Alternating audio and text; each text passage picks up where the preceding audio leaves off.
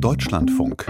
Sport am Sonntag. In Nürnberg stand heute ein Mann im Mittelpunkt, der mit 70 zurück auf der Trainerbank ist. Friedhelm Funkel ist beim ersten FC Kaiserslautern und sah ein 1 zu 1. Ob er damit trotz 20 zu 6 Torschüssen für sein Team zufrieden ist, das wollte ich vor dieser Sendung von ihm wissen. Nein, ich bin zufrieden mit der Leistung der Mannschaft. Wir haben jetzt drei Tage zusammen gearbeitet. Und wir haben schon viele Dinge umgesetzt, die wir uns gemeinschaftlich vorgenommen haben.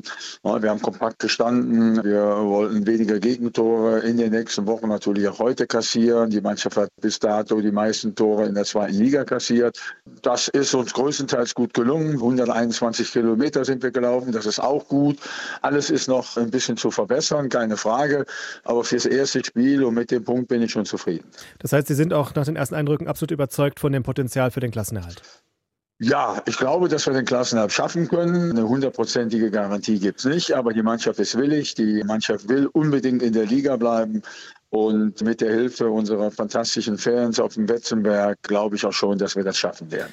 Jetzt sind Sie mit 70 Jahren wieder zurück auf der Trainerbank. Die Euphorie in Kaiserslautern ist riesengroß gewesen. Gerade auch beim ersten Training. Mussten Sie eigentlich lange davon überzeugt werden, zurückzukehren? Nee, überhaupt nicht. Sie wissen ja, ich habe beim FCK gespielt, auch wenn das schon sehr lange her ist. In den 80er, ne? Aber in den 80er Jahren, mein Bruder in den 90er Jahren und ich bin immer wieder mal auf dem Betzenberg gewesen und habe, ich glaube, ich habe das irgendwo jetzt gelesen, 96 Mal gesagt, ein Traum von mir ist irgendwann mal beim 1. FC Kaiserslautern Trainer geworden. Das haben wir dann auch relativ schnell umgesetzt. Wie sehr reizt die Chance mit einem DFB-Pokal-Halbfinale? Vielleicht gibt es sogar die Chance auf Berlin?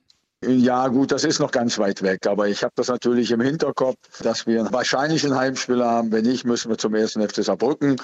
Und die Chance, egal ob gegen Saarbrücken oder gegen Borussia Mönchengladbach, die ist auf jeden Fall da. Aber da habe ich mir überhaupt noch keine Gedanken drüber gemacht, weil das ist erst im April. Bis dahin haben wir noch sehr viele Spiele in der zweiten Liga und die sind noch wichtiger als das Pokalspiel.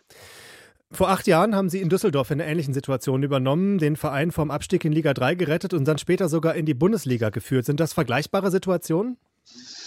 Ja, in Düsseldorf waren es weniger Spiele, glaube ich. Ich weiß es nicht mehr ganz genau. Aber, das war im März, habe ich gelesen. Ja. ja, das war im März.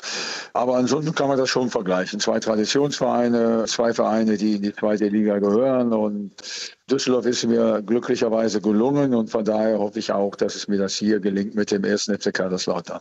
Das heißt, sollte es gut gehen am Ende der Saison, vielleicht träumen ja die FCK-Fans auch noch von mehr, bleiben Sie dann auch länger? Nein, auf keinen Fall. Ich mache das jetzt drei Monate und danach werde ich wieder zurückgehen in den Ruhestand. Sie haben es ja eben gesagt, ich bin ja nicht mehr der Jüngste.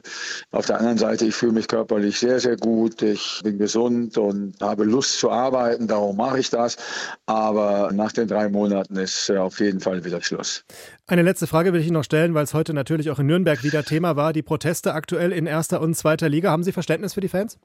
Ja, ein Stück weit äh, habe ich natürlich Verständnis für die Fans. Wenn es denn so ist, dass der eine oder andere Tennisball vielleicht mal fliegt, das ist so, aber da kann sich keiner verletzen oder sonst ist, ist keiner gesundheitsgefährdend. Wo ich kein Verständnis für habe, ist das, wo, wie es heute hier auch war, dass die Ultras fast bis an den Spielfeldrand gekommen sind, hinter der Werbebande dann sich positioniert haben. Das gehört sich nicht. Der Innenraum muss frei bleiben. Da habe ich überhaupt kein Verständnis für. Für das andere ja. Und äh, da muss irgendwann mal in naher Zukunft eine Einigkeit erzielt werden zwischen den Fans und zwischen der DFL. Aber auch die Fans müssen auf den DFL zu zugehen, nicht nur die DFL auf die Fans. Das muss beidseitig gelingen. Und wir alle wollen, dass deutsche Mannschaften auch in den nächsten Jahren im internationalen Vergleich mithalten können.